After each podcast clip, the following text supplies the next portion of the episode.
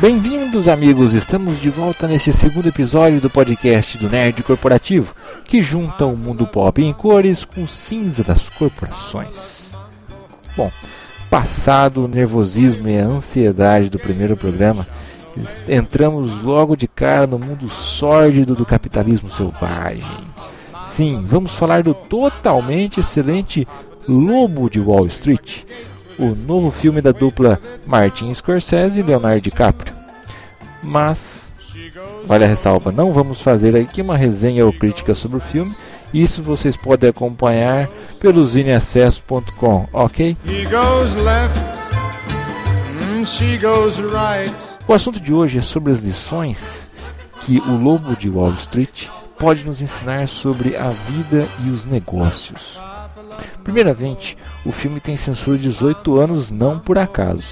Então, vá ciente que haverão doses cavalares de sexo, linguagem própria e drogas, e nem por isso o filme deixa de ser brilhante. Leonardo DiCaprio está em um, em um dos seus melhores papéis e está afetadíssimo. Realmente merece, merece o Oscar deste ano como melhor ator. Por outro lado, não dá para acreditar que um senhor com mais de 70 anos tenha sido autor de um filme tão safadinho desse jeito, né, seu Martin Scorsese? O Lobo de Wall Street é um filme obrigatório para vendedores, gerentes, contadores, corretores, enfim, profissionais, todos aqueles que desejam ter sucesso na vida. E sucesso, meu amigo, começa com uma coisa chamada dinheiro. Não vamos ser materialistas a um ponto extremo. Mas a gente sabe que numa sociedade capitalismo, capitalista, sucesso é sinônimo de dinheiro.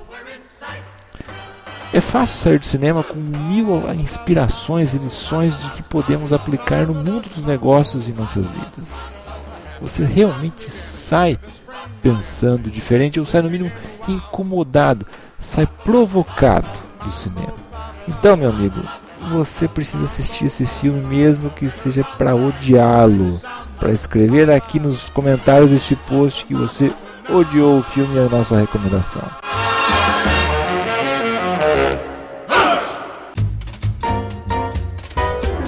Resumidamente, a história de, é, de Jordan Belfort, que é o Leonardo DiCaprio, é a mesma de milhares de brasileiros. Ele nasceu em classe média baixa, casou cedo, teve filhos, pegava ônibus todo dia para ir no trabalho, ganhava um salário que dava apenas para sobreviver. Ficou sem nada disso, passou por dificuldades e não desanimou. Seguiu em frente com seu objetivo, teve uma trajetória de sucesso, mesmo que, como mostrado no filme, de forma ilícita, e como bom especulador, não fez nada disso sozinho. Jordan foi o homem que mais usou a ganância dos outros a seu favor. E como poderia se prever, caiu em desgraça pelos pecados cometidos. Não vamos analisar aqui o caráter do Jordan Belfort. Vamos aproveitar o brilhantismo do Lobo de Wall Street para você tirar as lições para vender mais, ganhar mais dinheiro, enfim, conviver melhor com essa situação de incomodação. Vamos lá, a primeira delas é ache um mentor, mesmo que ele se pareça um louco. Jordan Belfort achou logo o seu. O então estagiário trabalhava por migalhas quando conheceu o lobo alfa, Mark Hanna, que era o Matthew McGonaghy, né, num papel também muito maluco, muito afetado, né, e retratado, retratando um, um um louco, um sádico workaholic de Wall Street. Né? Ele passou alguns dos primeiros conselhos para a vida de Jordan. Como primeiro, acredite, masturbar-se duas vezes por dia, sete dias por semana, para liberar a pressão. Tomar muitas drogas para continuar o dia inteiro pilhado. Sair com prostitutas e jamais, jamais acertar o não. Entre ficar conversando com gente média sem sucesso e conversar com louco, Prefiro então louco, mas consuma-o com moderação. Outra coisa é o objetivo. Desde o começo do filme percebemos que o objetivo de Jordan era ser milionário. Então todas as ações que ele tomava eram apontadas por esse objetivo. Ele nunca perdeu o foco. Não estou dizendo que o objetivo de todo mundo deve ser ficar milionário, mas enfim, é a manutenção do foco. Outra lição: ele conseguiu transformar um acontecimento negativo em um positivo. Quando ele consegue ser corretor, da empresa que tinha contratado é, até então era sólida e foi à falência. Então ele procurou uma outra corretora, né, que ele encontrou cheia de pessoas sem perspectiva de melhoras, acomodadas, com um ambiente terrível, nada motivador, e mesmo assim decidiu ficar nessa empresa, vendo um lado positivo que ninguém estava vendo, que era o que? Possibilidade de explorar um negócio que ainda estava é, em crescimento, que tinha um alto potencial e com uma margem de lucro muito grande. Outra lição, que era a criação dos roteiros para os manés. A maioria das empresas iniciantes não tem muita grana para contratar talentos. O que o Jordan Belfort fez foi é, o que tinha que ser feito. Ele pegou mão de obra disponível, que naquele, naquela época era pior possível, né? muitos amigos de, de escola que eram desde traficantes de, de maconha a fracassados. Ele simplesmente ensinou a eles como se faz. Ele desenvolveu detalhadamente um roteiro de vendas matador para que a equipe utilizasse e seguisse, seguisse fielmente para capturar os seus clientes, mantendo eles vivos em suas carteiras para sempre. O foco é 1% das pessoas mais ricas. E eu vou ensinar cada um de vocês a serem os melhores do mundo em conversar com este tipo de gente. Foi o que ele disse. Quando ele começa a selecionar o time e esboça a sua própria corretora, ele já tem um público-alvo específico. Já sabe a maneira como falar com esse público e com os resultados. Então, já parte para o treinamento dessas pessoas. Aliás, essa frase que eu disse agora, agora é aquela que ele usa para iniciar o treinamento. Se quisermos ter resultados positivos, seja no que vamos fazer, teremos o que quer que a gente vai fazer, temos que seguir essa mesma sequência. Outro ponto: saber vender.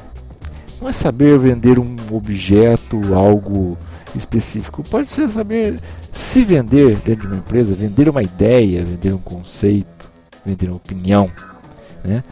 Para conseguir chegar na, na fortuna que ele chegou, não vamos aqui julgar o caráter, né? nem os meios, ele precisou desde sempre saber vender. E é o que a gente faz o tempo todo. Vender, negociar. Vender nosso tempo para as empresas, né, quando a gente é assalariado. Vendemos produtos ou serviços quando nós somos empreendedores. O mínimo que podemos fazer é saber vender excepcionalmente. Ache alguém que te inspire. Conheça a história do seu, do seu produto. Seja motivado. Tenha modelos. Faça cursos. Ouse. Venda. Outro ponto é o clima organizacional surreal que ele propõe na empresa. Uma das cenas do filme mais escrachadas, uma das, uma das preferidas uh, das três, quase três horas de filme, acontece quando os corretores fazem um mês fantástico de vendas. O Lobo de Capra mostrou-se generoso e promoveu uma grande e inacreditável festa no escritório, com direito banda, aquelas bandas de fanfarra, garotas nuas, bebidas e tudo e tudo mais que uma comemoração fora do padrão exige. Talvez eles tenham sido o, o Google daquela época, pois até macaco e cobra acompanhavam os corretores durante o dia no escritório. Tudo era permitido, contanto que fizessem dinheiro, é claro. Você pode achar que isso jamais vai acontecer na sua empresa, estou certo? redondamente errado. Isso já aconteceu na Ambev. Acreditem, dois supervisores malucos ofereceram um vale sexo para os motoristas que tivessem os menores índices de devolução naquele mês. Para promover o evento, eles levaram duas garotas de programa para dançarem durante alguns minutos em plena reunião matinal. Os motoristas e ajudantes piraram. Naquele mês, 99% dos motoristas bateram a sua meta de devolução. É, e a gente aqui lendo os livros de motivação e técnicas, né? Bom, outro ponto: contrate quem saiba vender. Nosso amigo Lobo, quando começou a selecionar quem deveria trabalhar com ele, já tinha em mente que ele precisava de pessoas que pensassem diferente e que fossem vendedores. Vendedores no sentido literal, que soubessem vender. Para saber quem sabia fazer isso, ele usou o seguinte teste. Entregou uma caneta para um candidato e pediu que ele a vendesse. É, vendesse de volta para ele. A sensacional resposta do candidato foi o seguinte: é, Por favor, o senhor pode escrever o seu nome no guardanapo? Ou seja, ele cria uma necessidade no seu público-alvo, no caso o próprio Jordan, para que houvesse uma demanda. Ele não tinha uma caneta para simplesmente escrever o nome do papel. Precisa dizer alguma coisa mais? Mais um ponto é: o líder vende esperança e vence. Ninguém, absolutamente ninguém gosta de trabalhar para um time de perdedores. Uma empresa que perde negócios e clientes todos os dias é uma empresa derrotista. O líder de vendas precisa inspirar as pessoas, precisa passar uma mensagem que o grupo é diferente, que o grupo é especial. Não precisa ser um certinho, hipócrita, miserável. Não. Você não precisa dar o tal exemplo pessoal forçado. Você precisa ser transparente com a sua equipe, pois eles vão, eles vão amar você pelo que você é e não por aquilo que você finge ser. Os discursos que ele fazia para os seus funcionários eram os melhores. Com certeza, uma das melhores partes do filme. É simplesmente sensacional. Parece até uma coisa de igreja, né? É, se você é um gestor de uma área, empresa, um setor, enfim, você tem uma equipe, os resultados só serão acima da média se os membros da sua equipe estiverem em sintonia com você. Descubra a melhor forma de motivar a sua equipe e mande brasa. Nada vem sem trabalho. Se você é daqueles que gosta de se lamentar, que trabalha muito, que não tem resultado, meu amigo, esse filme é para você. O Jordan trabalha incessantemente para conseguir atingir o seu objetivo, como a gente disse. Ele tinha foco. Quando mais trabalhamos, melhor ficamos naquilo que fazemos e mais perto de atingir os nossos objetivos a gente fica. Devemos sempre parar para analisar nossa trajetória e ver o que pode ser mudado, sempre alinhados com o objetivo. Agora, o trabalho é sério, a gente não pode mentir, né? o seu chefe e todo mundo. Aí não tem o que resolva, apesar de usar uns métodos um pouco antiéticos, né? entre aspas, é, o Jordan e sua equipe trabalhavam muito, que é o que a gente vê no filme. Outro ponto ah, importantíssimo esse, remunere bem.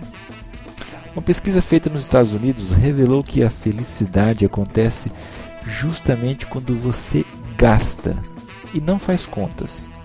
Ou seja, você simplesmente gasta. Não vamos falar aqui do funk ostentação ou do rei do camarote. Mas fica uma pergunta: quanto de vocês já estão fazendo as contas no final do mês para saber se vão ou não entrar no vermelho? Pois é, o Jordan Belfort não queria ficar rico sozinho. Ele queria que as pessoas gananciosas e trabalhadoras também ficassem ricas, principalmente os predestinados a serem perdedores. Né? Esse time nasceu para sofrer o pão que o diabo amassou. Não era justo com eles não partilharem dessa riqueza. Outro ponto: arrisque, não aceite não como resposta. Muitas vezes ficamos presos em armadilhas que nosso próprio cérebro cria. Com medo de arriscar, a gente fica a vida toda na lamentação, para não correr o risco.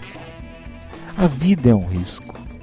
Se quando nós começamos a dar nossos primeiros passos, não arriscássemos, com certeza não iríamos conseguir andar. Cair faz parte do processo de crescimento. Não vamos fazer apologia aos clichês antigos de cair e levantar. Mas se você está ouvindo isso com bastante atenção, pode estar tá sentindo o que, que você precisa mudar. Nosso amigo Belfort nunca aceitava não como resposta. Desde quando era corretor até quando fundou a sua própria corretora. A cultura de não aceitar não sempre o acompanhou. Chegando-nos finalmente, cria um sucessor. Dizem que muitas vezes confiar um amigo é melhor que confiar na própria família. Polêmico isso. O primeiro homem que embarcou de cabeça na ideia de criar uma empresa do zero né, foi um, o, o, não menos maluco no filme, chamado Donnie, interpretado pelo Jonah Hill. A amizade entre eles excedia a linha de trabalho. Eram, eram como amigos e irmãos trabalhando juntos. E convenhamos, não há nada melhor do que trabalhar com seus amigos.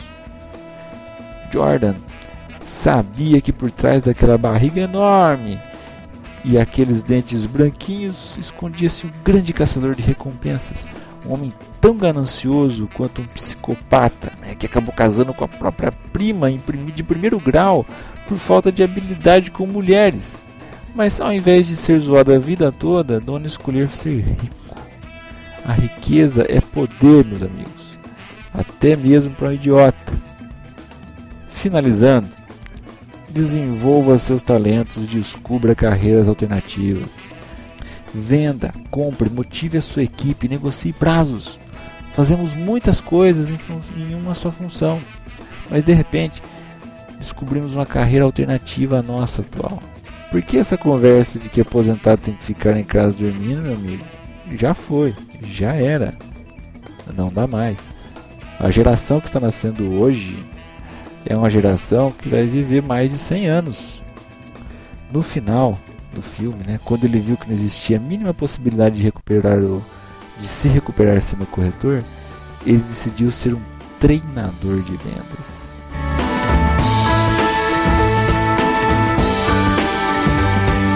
E agora para finalizar, duas reflexões.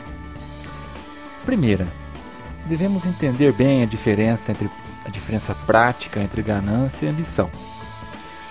Todos devemos ter boas doses de ambições, pois elas nos movem adiante, buscando ser melhor em algo, seja pessoal, profissional, financeiramente falando. A ganância tem um único fim: acumular. Jordan Belfort era ganancioso e para ele os fins justificavam os meios. Ele estimulava a ganância e não a ambição de seu time. Isso foi a sua ruína desde o princípio. Quando falamos aqui que dinheiro é sinônimo de sucesso, é verdade desde que a sua missão seja melhor, seja uma missão de melhor vida financeira, sem ficar naquela perigosa zona de conforto e sem macular os seus próprios princípios. Ok? A segunda reflexão é bem mais curta e cruel. Quer saber quem são seus verdadeiros amigos? Fique sem dinheiro. Pense nisso.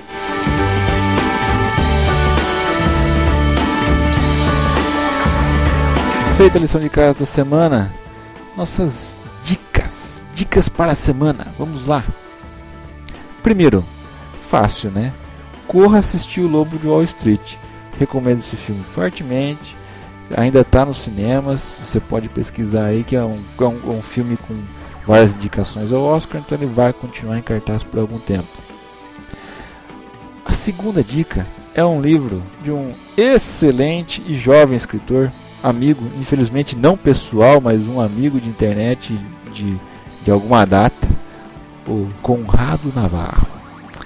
O Conrado ele é sócio-diretor do, do, melhor site de, de educação financeira que eu conheço, que é o dinheirama.com.br. E o último livro que ele escreveu, eu acho que vem bem a calhar com o tema do, do podcast de hoje, que é o dinheiro é um santo remédio cure a sua dívida financeira e nunca mais saia de forma. O Conrado ele foi eleito Guru Financeiro do ano 2012 pela comunidade de investidores da ADV FM.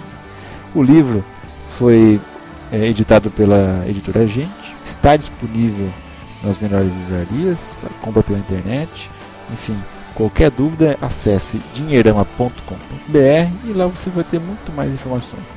Então eu, eu recebi esse livro logo no lançamento. Fiquei lisonjeado. É um excelente, é um excelente presente para aquele amigo seu que está com aquele aspecto de derrotado, que não sabe o que vai fazer da vida, que está tudo ruim. que não consegue juntar dinheiro e que aquela história que você já conhece. Muito bem, meus amigos, fechando a lojinha por hoje. Os links citados nessa, nesse podcast estão aqui embaixo no post. Não esqueça de deixar os seus comentários, o seu feedback é extremamente importante. E siga-nos nas, nas nossas redes sociais, aqui em cima do site, todas as redes disponíveis, algumas mais novas, com pouco conteúdo, outras já muito bem preenchidas. Siga-nos no Twitter, arroba Nerd Corporativo ou meu próprio, meu arroba Kamatari. Pode me adicionar que não tem problema. Assim como no Facebook, facebook.com.br Nerd Corporativo. Muito bem, companheiros, até a próxima e que a força esteja com vocês.